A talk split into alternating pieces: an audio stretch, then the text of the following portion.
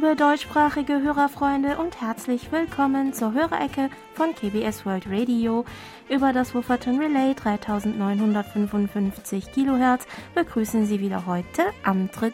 Juni To Young-in und Jan Dirks und wir freuen uns, dass Sie wieder zu uns gefunden haben, liebe Hörerfreunde. Letztes Wochenende haben Korea gleich zwei erfreuliche Nachrichten erreicht bei den 75. Internationalen Filmfestspielen von Cannes wurden der koreanische Regisseur Park Chan-wook mit dem Preis für die beste Regie und Song Kang-ho als erster koreanischer Schauspieler mit dem Preis für den besten Darsteller ausgezeichnet. Für Park Chan-wook, der international vor allem für seinen Film Old Boy bekannt ist, ist es schon die dritte Auszeichnung. Sein neuer Film Decision to Leave ist eine Mischung aus Mystery, Romantik und Drama. Der Detektiv Hejun wird damit beauftragt, den Tod eines Mannes zu untersuchen, der in den Bergen tödlich, tödlich verunglückte. Im Fokus seiner Ermittlungen steht Sore, die Witwe des Verstorbenen, die den unerwarteten Tod ihres Mannes sehr gefasst aufnimmt und sich damit verdächtig macht. Während die Witwe weiterhin ihre wahren Gefühle zu verbergen scheint, fühlt sich Hejun bald von ihr angezogen. Der Schauspieler Song Kang-ho, der insbesondere mit seiner Hauptrolle im Film Parasite einem weltweiten Publikum bekannt wurde, gewann den Preis für seine Rolle im koreanischen Film Broker des japanischen Regisseurs Hirokatsu Koreeda. Der Streifen wurde beim Filmfestival in Cannes uraufgeführt. Die Handlung, eine junge Mutter lässt ihr Baby in einer Babyklappe zurück, das anschließend von zwei Männern, einer von ihnen wird von Song gespielt, entdeckt wird. Sie wollen das Kind zur Adoption vermitteln, in der Hoffnung, dabei etwas Geld verdienen zu können, und nehmen es heimlich mit nach Hause. Unerwarteterweise kommt die junge Mutter am nächsten Tag zurück und findet schließlich die beiden Männer, die ihr Kind haben. Sie ist skeptisch über ihre Absichten, aber wünscht sich für ihr Kind ein gutes Zuhause, so dass sie sich ihnen auf der Elternsuche anschließt. Gleichzeitig werden sie von zwei Polizistinnen beobachtet, die auf den entscheidenden Moment warten, die beiden Vermittler auf frischer Tat festnehmen zu können. Beide Filme werden bald in den koreanischen Kinos zu sehen sein. Zuerst der Film Broker, auf den das koreanische Publikum besonders gespannt ist. Falls die aktuelle Preisverleihung Ihr Interesse an koreanischen Filmen geweckt haben sollte, besuchen Sie doch auch einmal den YouTube-Kanal von KBS World Radio. Seit Mai läuft nämlich die Reihe K-Kino der deutschsprachigen Redaktion, in der wir in einem zwei Wochen Abstand bis Ende des Jahres zehn koreanische Filme vorstellen wollen. Nach der ersten Ausgabe, in der es um den Film äh, Taxi Driver aus dem Jahr 2017 ging, haben wir letzten Freitag die zweite Ausgabe mit dem Film Memoir of a Murderer aus dem Jahr 2017, also aus dem gleichen Jahr, veröffentlicht. Es handelt sich um die Verfilmung des gleichnamigen Buches des koreanischen Schriftstellers Kim Yong-ha, das auf Deutsch übersetzt unter dem Titel Aufzeichnungen eines Serienmörders im Jahr 2020 erschienen ist und im selben Jahr den dritten Platz in der Kategorie International beim Deutschen Krimipreis machte. Der Film sowie seine etwas längere Director's Cut Version sind übrigens auf Deutsch auch zum Streamen verfügbar. Mehr zur Handlung gibt es dann in unserem Video das übrigens auch auf unserer Homepage über ein Banner ganz oben auf der Startseite verlinkt ist. Wir hoffen auf reges Interesse und viel Spaß beim Anschauen und vielleicht auch beim Lesen. Jetzt kommen wir aber schnell zur Post der Woche. Über die Schneckenpost kamen Empfangsberichte von Detlef Jürg aus Henstedt, der uns am 29. April mit seinem Texon S2000 mit Teleskopantenne mit Simpo 54444 gehört hat und Martin Kienzler aus Baden, der uns am 24. April mit seinem National Proceed 2800 mit Teleskopantenne mit Simpo 5x4 empfangen konnte. Ralf Handel aus Werneck schrieb uns einen Empfangsbericht für den 1. Mai. an dem er bei uns mit seinem SDR Play RSP Duo mit äh, 12 Meter langen Drahtantenne reingehört hat, auf einer interessanten Karte, auf der ein grüßender Gremlin zu sehen ist. So sah eine QSL-Karte vor 30 Jahren aus, erklärte uns Herr Handel noch. Vielen Dank für das interessante Exemplar, lieber Herr Handel. Ähm, Thomas Becker aus Bonn konnte uns am 2. Mai mit seinem Grundig-Satellit 300 mit Teleskopantenne mit Simpo 55544 empfangen. In seinem Brief schrieb er uns noch, dass er das Interview in der Hörerecke am 22. April über das Buch Love in the Big City sehr interessant fand und diesbezüglich noch einige Fragen an Jan hat. Und zwar fragte Herr Becker zunächst, wie viele Bücher haben Sie bereits übersetzt? Äh, ja, ich äh, nochmal nachgezählt. Ich sitze im Moment an meiner zehnten Übersetzung, also zehn Schon. Bücher. Die sind allerdings äh, noch nicht alle veröffentlicht. Ja. Die zweite Frage lautete, Sie haben gesagt, dass in dem Buch Love in the Big City die beiden engen Freunde ähm, einander siezen. Ist das im Koreanischen noch heute recht üblich? Ja, also das koreanische System der Höflichkeitsstufen äh, ist ja sehr komplex. Da ist Ja. mit Sicherheit schon die ein oder andere Doktorarbeit drüber geschrieben worden. ähm, ja, und äh, zunächst mal so als Grundregel ist es tatsächlich so, dass der Jüngere den Älteren Genau. quasi zu siezen hat. Also ob Ja. man das jetzt als Siezen bezeichnen will, Ja, ist ja, auch nochmal ja. die Frage. Aber die höfliche Sprechstufe benutzen sollte. Mhm. Das gilt also auch zum Beispiel äh, für Kinder gegenüber ihren Eltern oder Großeltern oder auch die älteren Geschwister werden äh, normalerweise eigentlich Mm, ja. Naja, kommt drauf an, Ja. wie, wie äh, groß der Altersunterschied ist. wie groß der. Altersunterschied ist. Ja. Es kommt auch manchmal ein bisschen auf die Situation an. Ähm, aber ja, das ist also etwas, äh, etwas komplexer und vielleicht etwas strenger als ja, im Deutschen. Zum Beispiel sie, äh, duze ich dich ja im Deutschen, aber im Koreanischen würde ich dich siezen, glaube ich. Was, ja, ne? Ja. Ja, ja doch, doch, da würde ich auch drauf bestehen. Nein, Okay, also, ja, weiß äh, ich Bescheid. zum ja, das ist ja interessant, da habe ich noch nie drüber nachgedacht. Wir sprechen ja, Ja, meistens hier auf Deutsch, Ja, ja, ja, ja. aber Würde ich, glaube ich, schon. nein, ich würde dir aber erlauben, dass wir, also, na okay, das können wir dann hinterher noch regeln. Okay. Ähm, die, äh, es gibt noch, nämlich Ja. noch eine dritte Frage. Ähm, Herr Becker fragte, was war bisher das Buch, was Ihnen beim Übersetzen am meisten Spaß gemacht hat? Ja, das war gleich das erste Buch, das ich äh, überhaupt übersetzt habe. Der, der Titel ist Vaseline Buddha. Das ist eine absurd surrealistische Geschichte über die äh, Beschaffenheit des menschlichen Bewusstseins, wenn man das mal kurz so sagen will. Ja, Ah ja, das Buch habe ich auch gelesen. ähm, ja, ein interessantes Buch, ähm, kann ich nur sagen. Ähm, weiter schrieb uns dann Herr Becker noch. Auch die Sendung vom 2. Mai hat mir sehr gefallen. Bei Kreuz und Quer durch Korea musste ich schmunzeln. Schreiben per Hand wieder beliebt in Südkorea. Das soll kreativ sein. Dann müsste ich wohl ein kreativer Mensch sein. Wiederholungen können übrigens sehr interessant sein. Nachdem die Hörer mit Jan Dirks nun alle U-Bahn-Linien kennengelernt haben, war die Sendung im Spiegel der Zeit passend, in der man den Bau der Linie 1 verfolgen konnte. Auch Monitor Burkhard Müller aus Hilden fand die wiederholte Sendung interessant. In seinem Empfangsbericht vom 30. Mai kommentierte Herr Müller, die Sendereihe im Spiegel der Zeit finde ich, wenngleich schon etwas älter, immer noch sehr informativ. An den Daten und Fakten hat sich ja nicht viel geändert. Am 20. Mai berichtete Herr Müller, dass er mit seinem Reuter RDR 50C mit 13 Meter Drahtantenne, Tiking und Kochantennentuner einen ziemlich verrauschten Empfang bis zu einem Sender steht neben meinem Haus Empfang verze äh, verzeichnet hat. Und gegen Ende des zweiten Teils, als wir die Hörerfrage von Monitor Paul Gaga über das tägliche frittierte Hähnchen als Belohnung für die koreanischen Olympiasiegerinnen und Sieger behandelt haben, ähm, ist uns ein Fehler beim Schneiden passiert, worauf uns Herr Müller aufmerksam gemacht hat.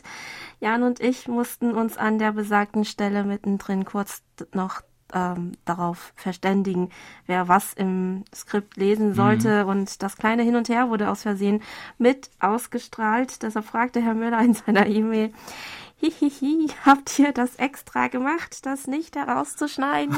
Boah, nee, das hätte natürlich rausgeschnitten werden sollen, aber es ging irgendwie unter. Ich glaube, wir haben das auch überhaupt nicht gemerkt, dass das Mikro noch an war, als wir unsere kleine Diskussion da fortgeführt haben. Naja, aber hatten sie wenigstens ihren Spaß und freuen wir uns doch, dass wir sie vielleicht ein bisschen zum Lachen bringen konnten, lieber Herr Müller. Ja, vielleicht auch ein paar weitere Hörerfreunde, die, wie Herr Müller, unsere Sendung an dem Tag dann mit besonders großer Aufmerksamkeit äh, bei klarem Empfang hoffentlich verfolgt haben, wofür wir ebenfalls sehr dankbar sind. Herr Müller leitete uns außerdem noch einen Artikel von den Nachdenkseiten weiter, der den Ausgang der Präsidentschaftswahl in Südkorea mit dem Titel Koreanische Halbinsel Rückfall in die Konfrontation kommentierte und fragte uns, wie wir das sehen. Ähm, ich glaube, noch ist es zu früh, irgendeine ja, Bewertung abzugeben, aber ich würde auch sagen, dass der neue Präsident einen ziemlich anderen Kurs ähm, ja, in der Nordkorea, mhm. Nordkorea-Politik verfolgen wird als sein Vorgänger, worauf sich der Titel, Titel des Artikels insbesondere zu beziehen scheint. Ähm, aber auch andere Punkte, die im Artikel erwähnt werden, wie der Umzug des Präsidialamtes oder auch die Diskussion über die Abschaffung des Frauen- und Familienministeriums, ähm, wie er es auch im Wahlkampf versprochen hatte, ähm, haben zweifellos große Kontroversen ausgelöst. Nicht zu leugnen ist ebenfalls, dass er sich vor allem unter der jüngeren Generation nicht ähm, gerade größer, ähm, größter Beliebtheit erfreut. Ich kann zwar nicht für alle Mitglieder unserer Redaktion sprechen, aber ja, das wären so meine ersten persönlichen Eindrücke von hm. Jüns knapp einmonatiger Amtszeit als Präsident. Und wir schauen weiter nach der Post. Lutz Winkler aus Schmitten konnte uns am 4. Mai mit seinem Erst bei HF mit Synpo 55544 empfangen und schrieb uns folgendes. Dankeschön für die informativen und unterhaltsamen Sendungen aus Korea. Es macht Spaß, die Sendungen zu verfolgen, die auch durch das sehr gute Internetangebot ergänzt werden. Die Sendungen sind am Abend sehr verständlich zu empfangen. Am letzten Wochenende war ja in Frankfurt das K-Pop Festival. Was ich von den Bildern gesehen habe, Hitze und Menschen über Menschen. Nach dem Konzert gab es harsche Kritik am Veranstalter, es sei zu wenig Schatten gewesen, der Getränkeverkauf war nicht gut organisiert und jede Gruppe der insgesamt zehn Gruppen hat wohl auch nur 15 bis 20 Minuten gespielt. Aber die 70.000 Fans waren begeistert und es herrschte Kreischalarm. Vor dem Stadion gab es ein Fanfest mit Tanzwettbewerben, Fashion-Shows, Merchandising-Artikeln und koreanischem Essen. Das Vorprogramm bot Tanzperformances und eine Modenschau mit traditioneller Kleidung. Südkorea ist mittlerweile der siebtgrößte Musikmarkt der Welt. Es gibt kaum Anzeichen dafür, dass die K-Welle sich verlangsamt. Tickets für das kommende Festival, welches vom 17. bis zum 18. Juni 2023 stattfindet, kosten zwischen 140 und 360 Euro. Das klingt aber ziemlich Tja. teuer. Mhm. aber ich glaube, ich würde das auch zahlen, wenn zum Beispiel die Sängerin Adele zu einer Konzerttour nach Korea kommt. Mhm. Naja, hoffentlich wird das zweite K-Pop-Festival nächstes Jahr besser organisiert, damit alle das Konzert bequem bis zum Ende verfolgen können. Ähm, dann hieß es noch im Brief von Herrn Winkler. Der Mai hat für mich mehrere Aspekte. Einerseits ist das ein Monat, der für mich das Ende des Zweiten Weltkriegs markiert. Das Gedenken an das Weltkriegsende hat in diesem Jahr in Deutschland einen besonderen Platz eingenommen. Der verbrecherische Überfall Nazi-Deutschlands auf Polen und die damalige Sowjetunion hat schon viele Parallelen zum Überfall Russlands auf die Ukraine. Hier zeigt sich leider, wie Menschen, die der Propaganda ausgesetzt sind, vollkommen abgeschottet von der Welt sind. Mir ist derzeit nicht klar, welchen Ausweg es bei diesem Krieg geben soll. Russland hat alles Vertrauen verspielt und ist ein Rechtsbrecher im Völkerrecht. Der Kindermörder im Kreml gibt den Befehl, zivile Einrichtungen zu zerstören. Die Akzeptanz des Leides der Menschen durch die Kreml-Herrscher und die vollkommen sinnlose Zerstörung der Städte und der Kultur ist nicht zu verstehen. Andererseits ist der Mai für Herrn Winkler auch der Monat, in dem die Natur explodiert aus ihrem grauen Winter einerlei heraus. Herr Winkler schreibt weiter, auch bei uns im Taunus ist es derzeit bereits sommerlich heiß und trocken. Diese Trockenheit wirkt sich natürlich auch in der Natur aus. Wir gießen sehr viel im Garten, doch die Vorratsbehälter, die das Regenwasser auffangen, sind bald leer so müssen wir schon im Mai sehr sparsam mit dem Wasser umgehen, obwohl es im Januar und Februar ja viel geregnet hat. Andererseits genieße ich das warme Wetter, ich sitze oft auf der Terrasse und höre dem Vogelgezwitscher zu. Einfach schön. Zum Ende des Hörerbriefs verabschiedete sich Herr Winkler im Monat Mai mit seinem Lieblingslied Geh aus mein Herz und suche Freud von Paul Gerhardt. Auf dieses schöne Sommerlied erwidern wir mit einem traditionellen koreanischen Musikstück und zwar und zwar Hanyorum Pam, eine Sommernacht, gespielt von Han Hye-jin.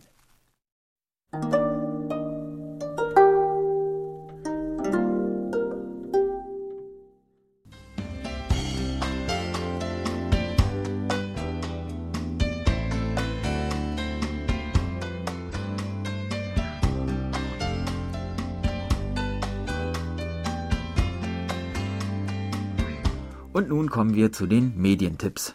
Auch diese Woche wieder ein herzliches Dankeschön an Monitor Erich Kröpke für die Zusammenstellung. Zwei Tipps gibt es für die 23. Kalenderwoche, schreibt Herr Kröpke. Am Sonntag, dem 5. Juni um 22.20 Uhr zeigt Pro7 Fun noch einmal den südkoreanischen Action-Thriller Memories of the Sword aus dem Jahr 2015. Drei Krieger, die drei Schwerter, kämpfen im Korea der Korea-Dynastie für Freiheit und Gerechtigkeit. Eine Wiederholung des Films gibt es in der Nacht um 3.35 Uhr. Im zweiten Tipp geht es um Literatur im Kulturmagazin Stadtland Kunst Inspirationen am Donnerstag, dem 9. Juni um 13.45 Uhr auf Arte steht der französische Schriftsteller Jean-Marie Gustave Le Clésio im Mittelpunkt. Im Beitrag Le Clésio und sein faszinierendes Soul geht es um den Aufenthalt des Literaturnobelpreisträgers im Jahr 2001 in Seoul und um seinen Roman Pinna sous le ciel de Seoul. Eine Wiederholung gibt es einen Tag später am Freitag, dem 10. Juni um 8.45 Uhr. Das waren die Medientipps. Und bei uns geht es weiter mit der digitalen Post. Über unsere German-Adresse haben sich gemeldet Monitor Herbert Jörger aus Bühl, der am 20. Mai mit seinem Grundig-Satellit 1000 und eingebauter Teleskopantenne einen Empfang von SINPO 5x4 hatte und Reinhard Schumann aus Gommern, der uns mit seinem Sangian ATS 909X mit Teleskopantenne unter anderem am 27. Mai mit SINPO 55545 und am 28. Mai mit SINPO 5x3 und ab ca. 20.10 Uhr mit SINPO 5x5 gehört hat. Monitor Franz Schanzer aus dem österreichischen Schrems konnte uns am 20. Mai übers Internet empfangen und fügte in seiner E-Mail hinzu, der Empfang wieder, war wieder sehr gut. Das Programm hat mir sehr gut gefallen. Es waren heute wieder sehr viele interessante Beiträge im Programm. Bei Herrn Schanzer bedanken wir uns auch für den Brief und die Artikel mit Korea-Bezug aus der österreichischen Presse, die bei uns über die Schneckenpost angekommen sind. Dann haben sich über die Internetberichtsvordrucke gemeldet. Norbert Hansen aus Weilmünster, der am 20. Mai einen Kurzwellenempfang von SINPO 44445 verzeichnet hat und Monitor Michael Willruth aus Frankfurt am Main, der uns am gleichen Tag mit seinem ICOM IC 705 mit 10 Meter Drahtantenne mit SINPO 55454 gehört hat. Herr Willruth bedankte sich außerdem für die Beantwortung seiner Frage zur Befreiung von K-Pop-Stars vom Wehrdienst, ein Thema, das ja in Korea aktuell diskutiert wird. Ebenfalls am 20. Mai hat bei uns auch Sigmar Boberg aus Osnabrück reingehört und zwar mit seinem NRD 535 von JRC mit selbstgebauter Lobantenne mit ein 1 Meter Durchmesser bei einem Empfang von Simpo 55545. Dazu kommentierte Herr Boberg noch. Ihre Sendung war überhaupt wieder sehr interessant und unterhaltsam. BTS und der Wehrdienst hm, geht das überhaupt? Man stelle sich das vor. Die Stars schleichen durch das Gelände, gefolgt von Hunderten von Fans. das fällt bestimmt überhaupt nicht auf. Schon bei Elvis Presley und seinem Dienst in Deutschland war das ja nicht so einfach. Hm, interessant. Auch den Bericht über den koreanischen Film fand ich sehr spannend und interessant, schreibt Herr Boberg. Ja, Asien wird hier in Deutschland sehr gut angenommen. Neben dem Festival in Frankfurt findet dieses Wochenende auch der Japantag in Düsseldorf statt. Ich finde, es ist toll, dass die Menschen viel Spaß bei solchen Veranstaltungen haben. Eine sehr schöne Art der Völkerverständigung. Was den Wehrdienst von Popstars betrifft, mhm. treten ziemlich viele von ihnen den Musikmilitärdienst an, es sei denn, sie entscheiden sich absichtlich für einen bestimmten äh, bestimmte Art von Militärdienst, also wie den anspruchsvollen Militärdienst bei der Marine, was oft das ähm, gute Image des Betroffenen sogar steigert. Ähm, wenn Sie im ähm, Musikmilitärdienst sind, müssen Sie sich äh, vermutlich auch weniger Sorgen darum machen, dass Sie auffallen. Ähm, Spielen die da in so einer Blaskapelle oder wie Ich glaube teilweise ja, ja. manche ähm, moderieren auch einfach Veranstaltungen Aha. so ein bisschen, glaube ich. Ja. ja, also das ist halt dann ihre Aufgabe, so mhm. aufzutreten. Ja, Hans-Peter Themann aus Fuldatal berichtet, dass er am 20. Mai einen Kurzwellenempfang von SINPO 55343 verzeichnet hat und er schrieb uns dazu, es war wieder eine hörenswerte und unterhaltsame Sendung, die nur durch Gewitterstörungen etwas beeinträchtigt war. Der Beitrag über den koreanischen Film hat mir sehr gut gefallen. Das freut uns. Vielen mhm. Dank, Herr Thiemann. Ähm, Monitor Jörg Clemens Hoffmann aus Alsbach-Henlein konnte uns am 13. Mai mit seinem ICOM ICR 7,5 mit 80 cm Loopantenne mit Simpo 5x5 hören. In seiner E-Mail schrieb er uns, vergangene Woche habe ich Ihren freundlichen Brief mit der tollen QSL-Karte Der Tiger und die Elstern erhalten. Das Kartenmotiv gefällt mir so gut, dass ich es einrahmen lassen und in meinem Zimmer aufhängen werde. So bedanke ich mich ganz herzlich für die wunderschöne Bestätigungskarte, die ein echtes Highlight meiner GWS-Kartensammlung ist. Zu Empfang und Sendeinhalt schrieb uns Herr Hoffmann, der Empfang von KBS World Radio ist weiterhin in ausgezeichneter Qualität auf der 3955 kHz möglich. Es sollte eigentlich kein Problem sein, das deutsche Programm aus Seoul überall im deutschsprachigen Raum auf Kurzwelle zu empfangen. Besonders gut haben mir zu Beginn der Hörerecke am 13. Mai die Ausführungen über den Aberglauben in Korea gefallen. Dass die Zahl 4 eine Unglückszahl ist, kenne ich auch aus China. Dort wurde mir erklärt, dass 4 auf Chinesisch genauso ausgesprochen wird wie Tod. Ist das im Koreanischen auch so? Oder hat die 4 bei Ihnen noch eine andere negative Bedeutung? Nein, in Korea gilt der gleiche Grund, warum die 4 eine Unglückszahl mhm. ist. 4 lautet auf Koreanisch Sa und das chinesische Schriftzeichen für Tod wird auf Koreanisch ebenfalls Sa gelesen. Mhm. Ähm, interessanterweise gibt es aus diesem Grund am internationalen Flughafen in Incheon keine Gates mit den Nummern 4 und 44 und es wird keine Postleitzahl benutzt, in der die Ziffer 4 viermal nacheinander folgt. Auch im Falle der Nummer für den Personalausweis ist es ausgeschlossen, dass eine Nummer mit vier nacheinander folgenden Vierern vergeben wird. Von Monitor Heinz-Günther Hessenbruch aus Remscheid haben wir seine Empfangsberichte für den Monat Mai erhalten. Vielen Dank. Dazu fügte Herr Hessenbruch noch hinzu, der Empfang Ihrer Sendungen war durchweg gut, da bin ich doch zufrieden. Nicht so gut ist die Lage in Europa und auch nicht weltweit. Es knistert ganz gewaltig. Möge die Vernunft siegen, möge uns die Erde erhalten bleiben.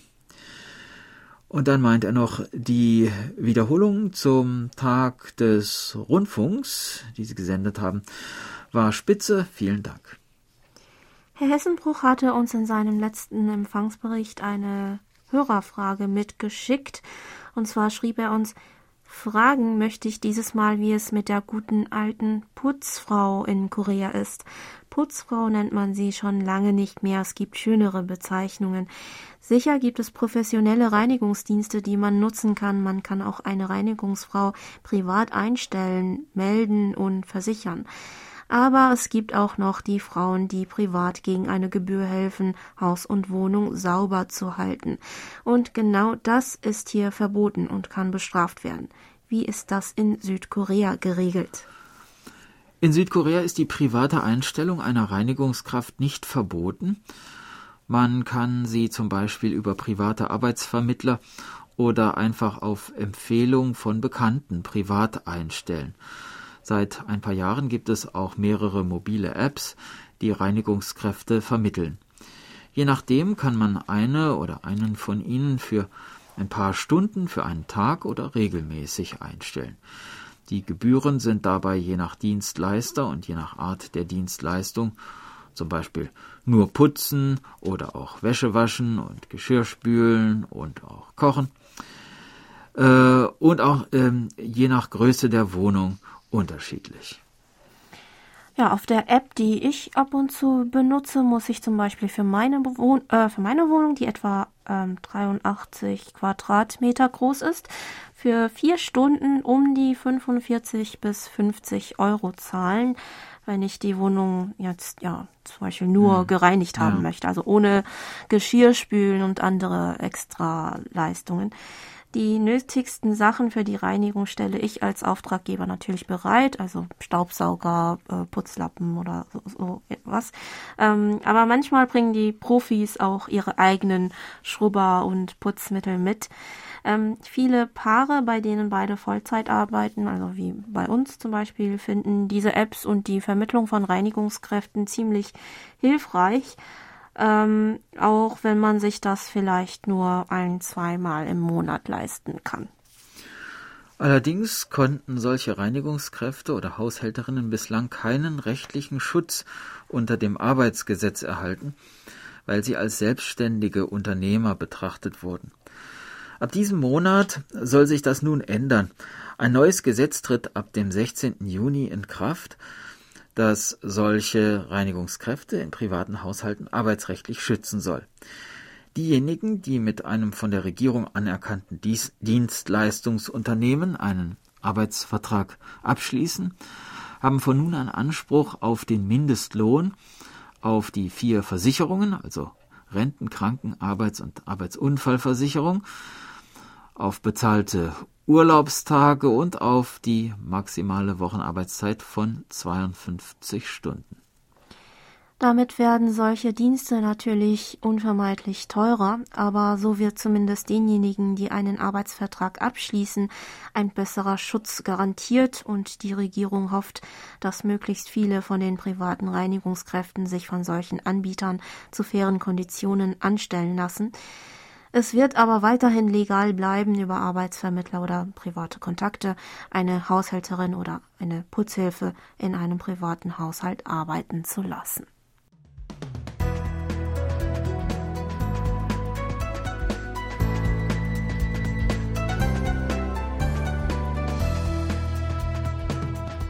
Sie hören KBS World Radio mit der Hörerecke. Geburtstagsecke. Unsere Glückwünsche richten wir heute an Horst Czasowski in Sangerhausen, Ruth Schulze in Zwickau, Manfred Heile in Basel, Maida Nugrahani in Karlsruhe, Angelika Kalkbrenner in Hildesheim, Christoph Proft in Aachen, Niki Kager-Hegele in Wangen, Liesel Hoffmann in Meßkirch, Hans-Peter Themann in Fuldatal, Thomas Völkner in Leipzig und Sigrid Tiefs in Karlsruhe. Wir wünschen Ihnen allen alles Gute zum Geburtstag. Von Monitor Bernd Seiser richten wir außerdem auch herzliche Grüße an Renate Winter, Renate Heine-Pietschmann und Renate Traunfelder zum Namenstag vom 23. Mai aus, sowie Glückwünsche an Sebastian Ratzer und Ehefrau in Seoul zu ihrem 15. Hochzeitstag. Ja, auch von uns herzlichen Glückwunsch. Mitfeiern wollen wir heute mit dem Lied 밤하늘의 별을 ähm, Sterne im Nachthimmel, gesungen von Kyungso.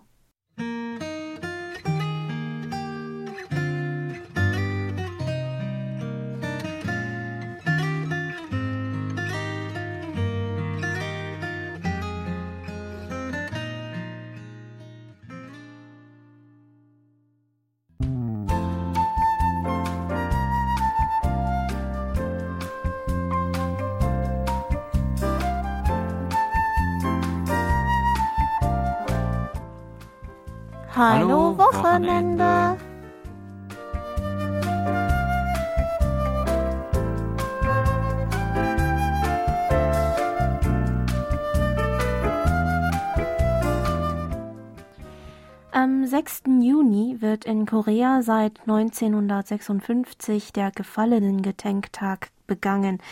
Es ist ein gesetzlicher Feiertag, an dem all diejenigen gedacht wird, die sich für das Land opferten. Um den Tag herum werden an verschiedenen Orten des Landes Gedenkveranstaltungen durchgeführt. Eine der größten davon findet gewöhnlich auf dem Nationalfriedhof in Seoul statt. Mit einer Sirene wird eine Schweigeminute für die Gefallenen begonnen. Zu ihrem Gedenken werden Blumenkränze niedergelegt und Räucherstäbchen angezündet. Der Nationalfriedhof in Seoul wurde 1955 angelegt zunächst als Soldatenfriedhof der südkoreanischen Armee, später auch für Unabhängigkeitsaktivisten und Einsatzkräfte von Polizei und Feuerwehr, die bei der Ausübung ihres Dienstes starben. Auch sind hier vier der ehemaligen koreanischen Präsidenten beigesetzt worden. Den Nationalfriedhof in Seoul erreicht man leicht mit der U-Bahn. Vom Ausgang 7 oder 8 der U-Bahn-Station Dongjak ist sein Haupteingang etwa in zehn Minuten zu Fuß zu erreichen. Geht man durch den Haupteingang am großen Rasenplatz vorbei, auf dem gewöhnlich die wichtigsten Gedenkzeremonien abgehalten werden, gelangt man zum Tor des Gedenkens in der Mitte des Nationalfriedhofes mit seinem blauen Ziegeldach.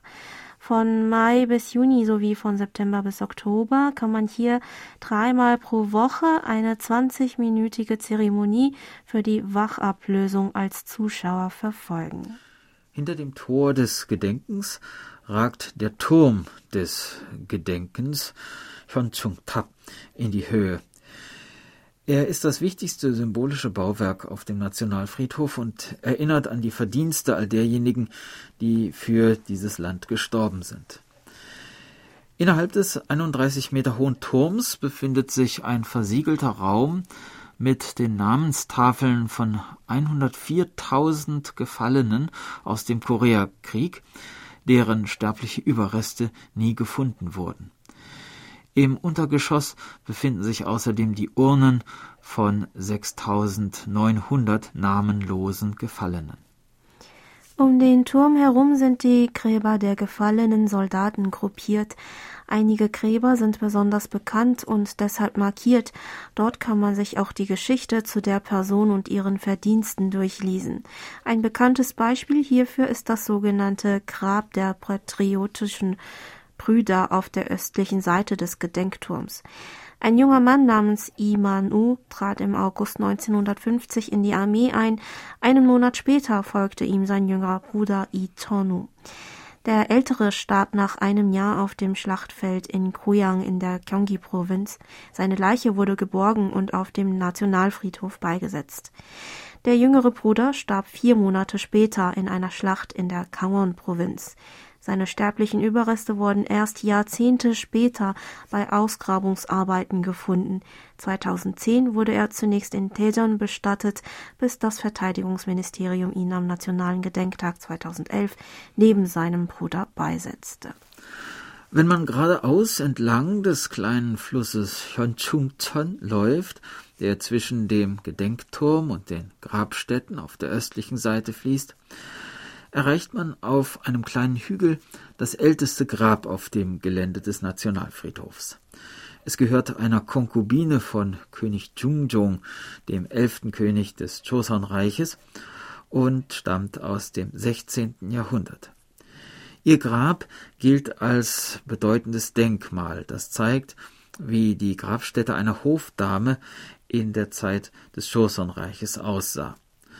Um ihr Grab herum befinden sich übrigens die Gräber der vier ehemaligen Präsidenten Südkoreas. Nur einen Hügel weiter findet man zum Beispiel das Grab des ersten Präsidenten Lee Seung-man, neben dem seine aus Österreich stammende Ehefrau Franziska liegt. An Wochentagen kann man sich übrigens entspannter auf dem Friedhof umsehen und auch einmal in Ruhe die Ausstellungshallen vor dem Osttor besuchen, in denen man sich zum Beispiel Fotos, Schriften und andere Hinterlassenschaften der Unabhängigkeitsaktivisten und gefallenen Soldaten anschauen kann. Außerdem sind auch die von großen Bäumen gesäumten Spazierwege um den Fluss und den kleinen Teich nebenan sehr schön gemacht. Im Mittelpunkt stehen natürlich die Gräber der vielen Gefallenen und ihre trauernden Familien, die das Grab ihrer Lieben aufsuchen. Es sind aber auch normale Besucher dort, die den Menschen Respekt zollen wollen, die sich um das Land verdient gemacht haben.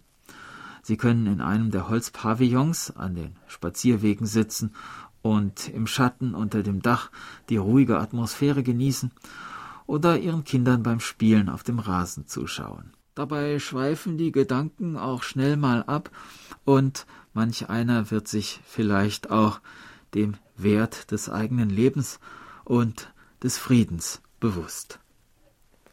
Das war unser Wochenendtipp, dieses Mal etwas beschaulicher.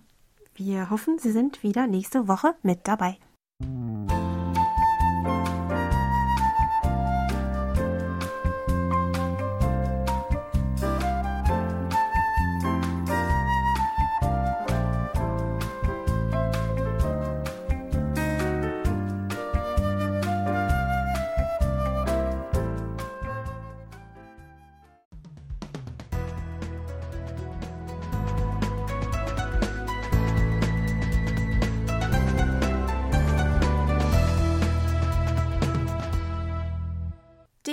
DX-Ecke. Hören Sie heute die monatlichen DX-Tipps mit Hans-Werner Lange. Hallo Kurzwellenfreunde, hier sind wieder meine monatlichen DX-Tipps. Vorab die Funkprognose für Juni. Die Sonnenaktivität steigt weiter an, Relativzahl 98, aber jahreszeitlich bedingt nehmen die maximalen Frequenzen, die MUF, etwas ab, weil die Erde auf ihrer Bahn sich ihrem sonnenfernsten Punkt nähert. Alles in allem sollten gute Empfangsbedingungen vorherrschen, sonst Deckel im ADD-X Radiokurier. Hier sind nun die Tipps. Alle Zeitangaben sind wie immer in UTC Weltzeit und die Frequenzangaben in Kilohertz. Algerien, Frankreich. Teledivision Alger hat folgenden Sommersendeplan 2022 aus Frankreich. 4 Uhr bis 5 Uhr auf 6050 Kilohertz. 5 Uhr bis 6 Uhr 7295 und 9535 kHz. 6 Uhr bis 7 Uhr auf 9620 kHz. 18 Uhr bis 19 Uhr auf 13815 kHz. 19 Uhr bis 20 Uhr auf 11.985 kHz und 12.060 kHz. 20 Uhr bis 21 Uhr auf 9510 und 9660 kHz. 21 Uhr bis 22 Uhr auf 5930 und 9585 kHz. 22 Uhr bis 23 Uhr auf 5930 kHz. Sendeleistung für jede Frequenz ist 500 Kilowatt. Argentinien. RAE teilt mit, die deutschsprachigen Sendungen sind nun täglich von 21 Uhr bis 22 Uhr auf 7730 kHz via WRMI zu empfangen. Ob es sich dabei um die aktuelle Tagessendung oder die Wiederholung des Vortages handelt, konnte ich leider bisher nicht herausfinden. Austria. Nach einer Unterbrechung von 19 Jahren gibt es seit März 2022 wieder einen aktiv beworbenen Kurzwellendienst des österreichischen Rundfunks. Journalisten mieten Sendezeit für russischsprachige Sendungen zum Russland-Ukraine-Krieg. Ein Medienunternehmer mietet Sendezeit für Nostalgiesendungen. Möglich sind diese Sendungen auf der Kurzwelle nur, weil die Sendeanlage im Moosborn bei Wien noch immer existiert. Bulgarien die Spendeninitiative, die US-Auslandsprogramme auf zusätzliche Frequenzen bringen soll, hat im Mai 2022 Sendezeit in Kostinbrot bestellt. Das ist insofern klug, als im direkten Anschluss Radio Terban International ebenfalls in Russisch sendet. Hörerinnen und Hörer, die den traditionellen RTI-Sendeplatz aufsuchen, können so auf die Sendung von Radio Liberty aufmerksam werden. 16 Uhr bis 17 Uhr auf 5900 kHz Radio Liberty in Russisch, 17 Uhr bis 17.30 Uhr 5900 kHz RTI ebenfalls in Russisch. Deutschland. Die Radio DX-Freunde haben frühzeitig auf ihre nächsten Marathonsendungen über Channel 292 hingewiesen. 5. Juni 2022 13 Uhr bis 19 Uhr auf 6070 kHz. Neu mit dabei sind Radio TDK und Intensivradio. Die Wiederholung gibt es am 16. Juni von 11 bis 17 Uhr UTC auf 6070 kHz. Deutschland. SM Radio Dessau kommt mit der neuen Sendung am 12. Juni um 11 Uhr auf 6070 kHz also direkt vor Korches Radio und Radio Power Rumpel. Thema ist diesmal Gramophonkanonen.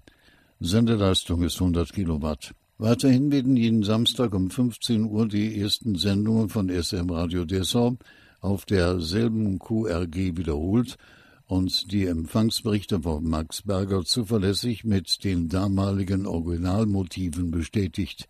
Deutschland.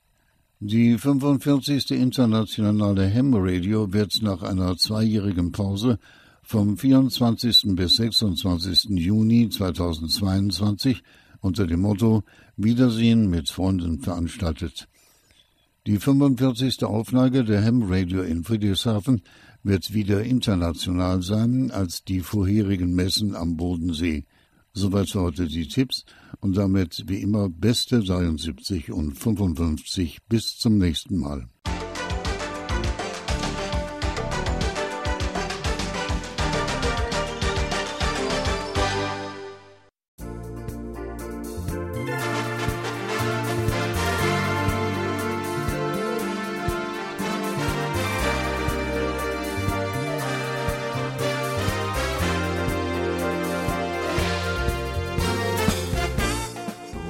Das war's mal wieder für heute. Vielen Dank fürs Zuhören und ein schönes Wochenende wünschen Ihnen To Young In und Jan Dirks. Auf Wiederhören und bis nächste Woche.